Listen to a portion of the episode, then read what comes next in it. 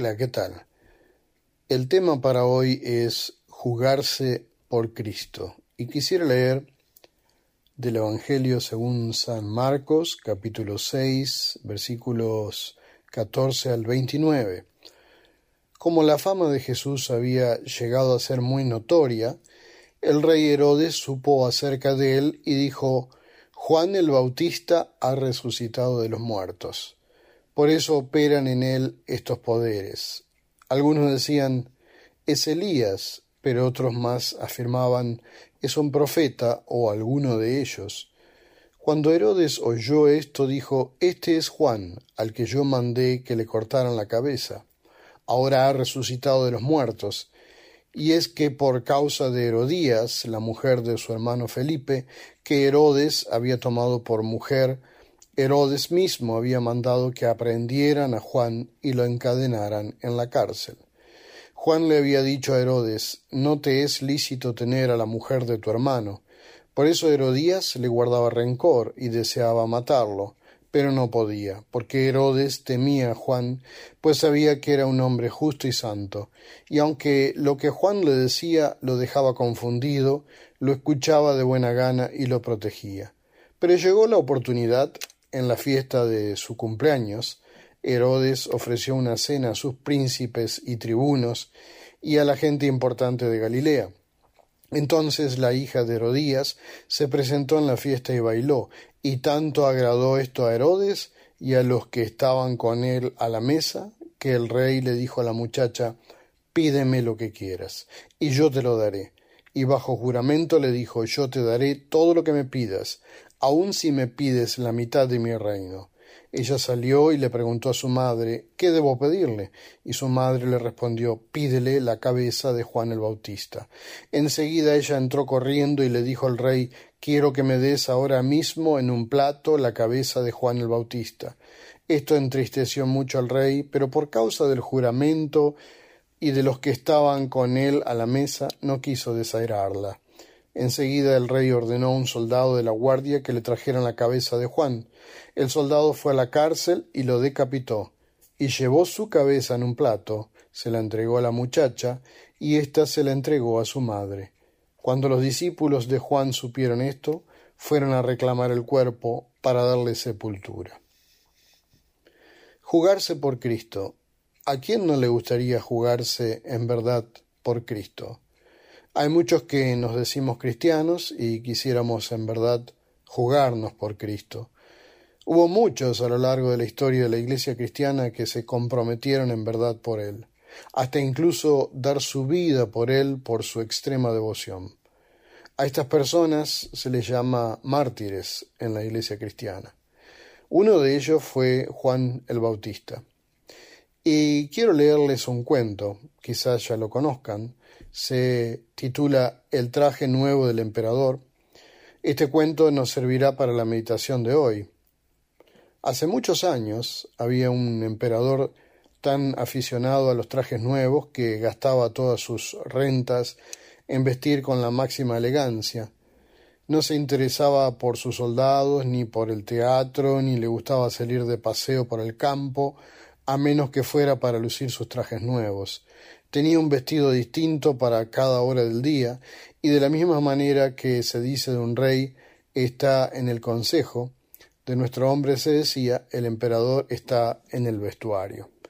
La ciudad en que vivía el emperador era muy alegre y bulliciosa, todos los días llegaban a ella muchísimos extranjeros, y una vez se presentaron dos truanes que se hacían pasar por tejedores, asegurando que sabían tejer las más maravillosas telas.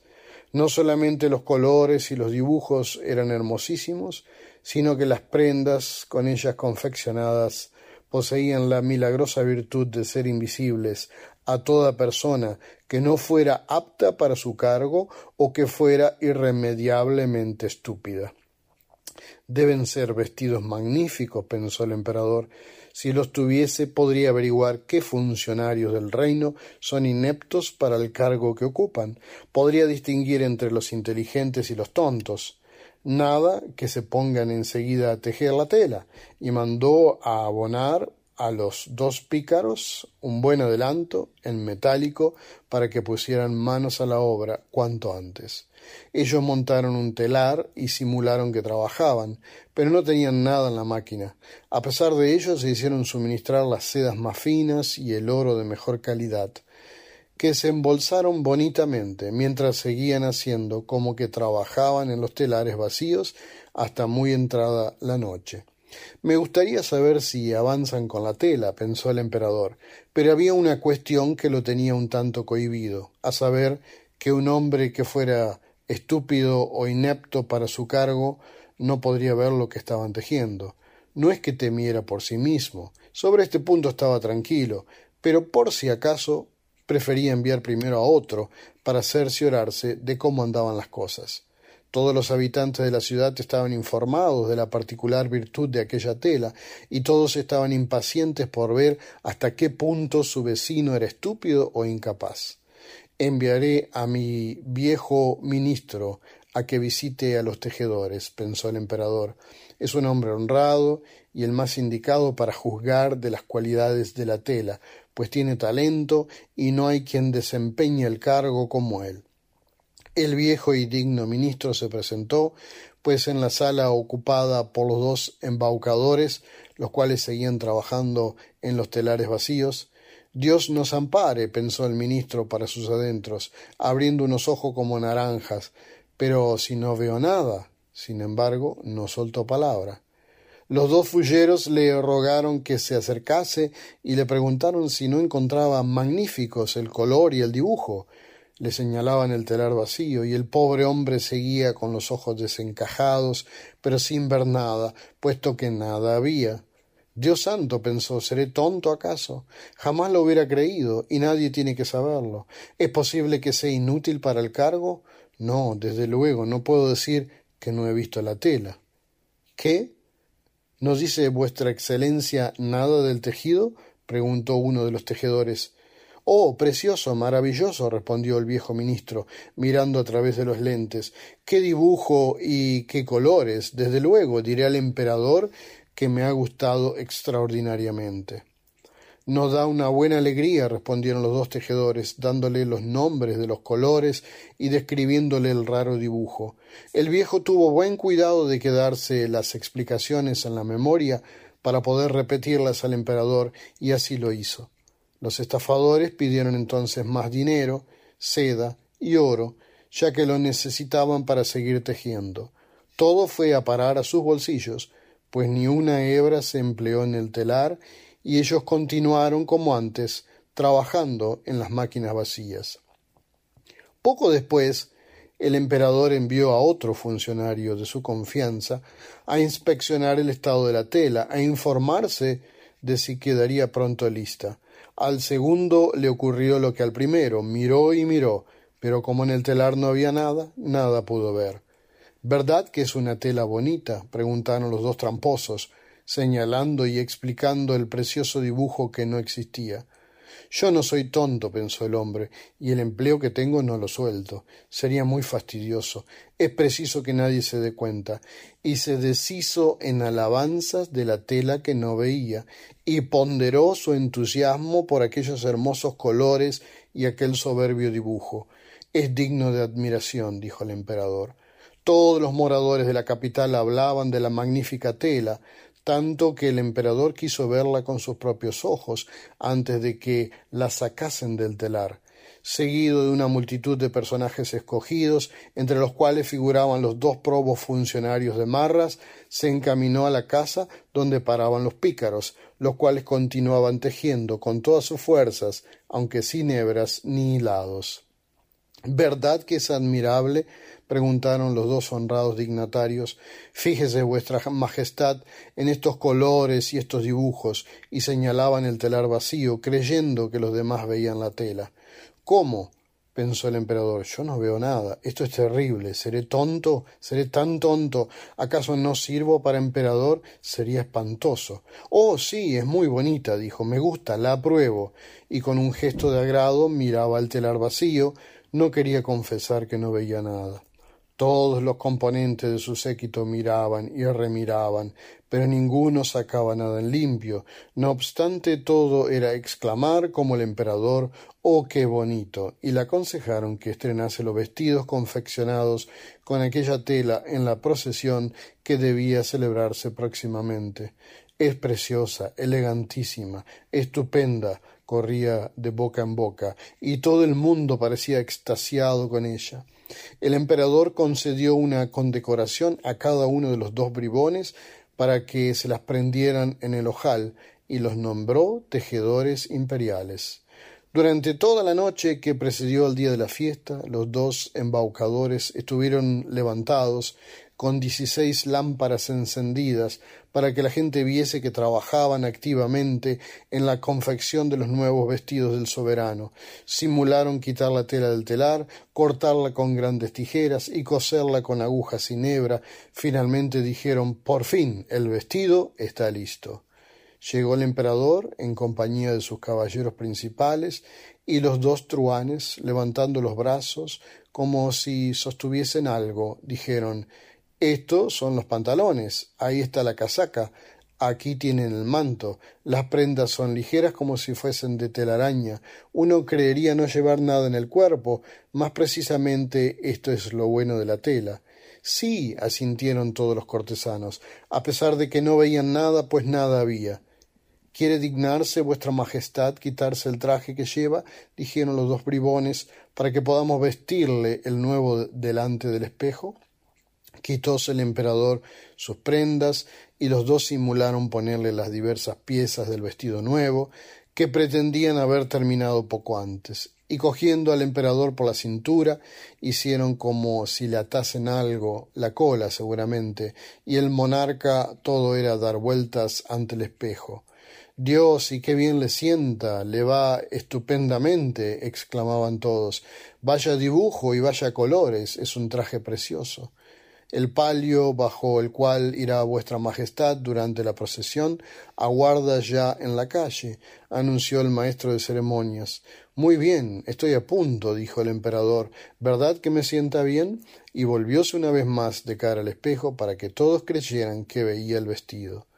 Los ayudas de cámara encargados de sostener la cola bajaron las manos al suelo como para levantarla y avanzaron con ademán de sostener algo en el aire por nada del mundo hubieran confesado que no veían nada, y de este modo echó a andar el emperador bajo el magnífico palio, mientras el gentío, desde la calle y las ventanas, decía Qué preciosos son los vestidos nuevos del emperador, qué magnífica cola, qué hermoso es todo. Nadie permitía que los demás se diesen cuenta de que nada veía, para no ser tenido por incapaz en su cargo o por estúpido. Ningún traje del monarca había tenido tanto éxito como aquel. Pero si no lleva nada, exclamó de pronto un niño.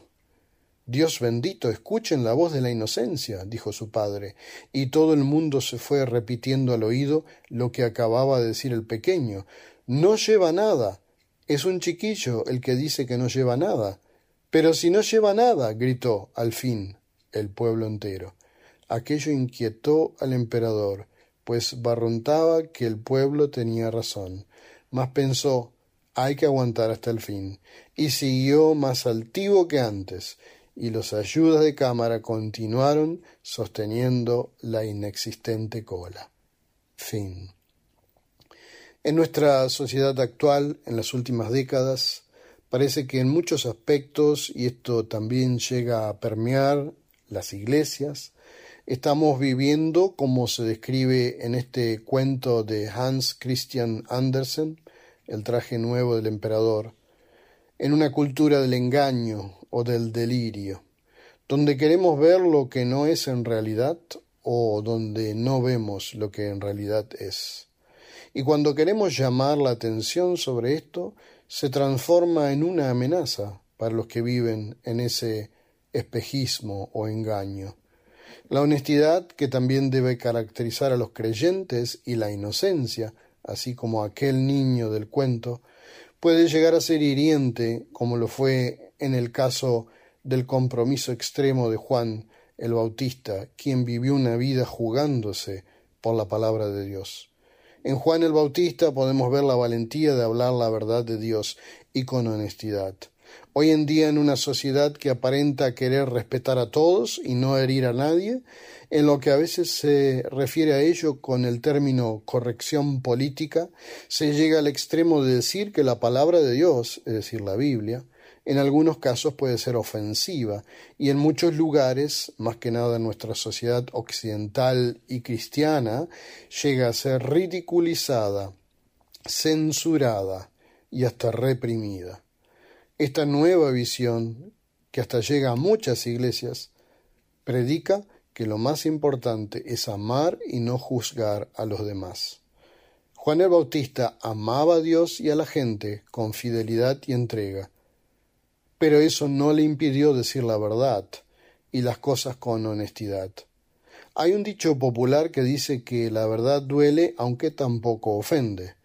La palabra de Dios puede llegar a herir, en primer lugar, a aquellos que no viven una vida en Cristo, pero también puede edificar y fortalecer espiritualmente a los que con sinceridad quieren obedecer a Dios.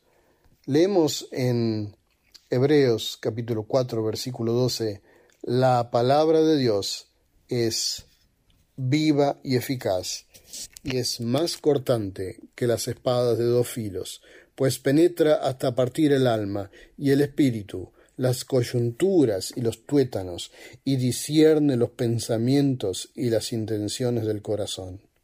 Nuestra tarea en esta vida es amar a los demás. La tarea de Dios es juzgar y la del Espíritu Santo la de convencer de pecado. No obstante, somos llamados a vivir en esta tensión de tener que hablar las cosas como son y por sobre todo a ser fieles a la palabra de Dios, la Biblia. Les deseo una semana bendecida.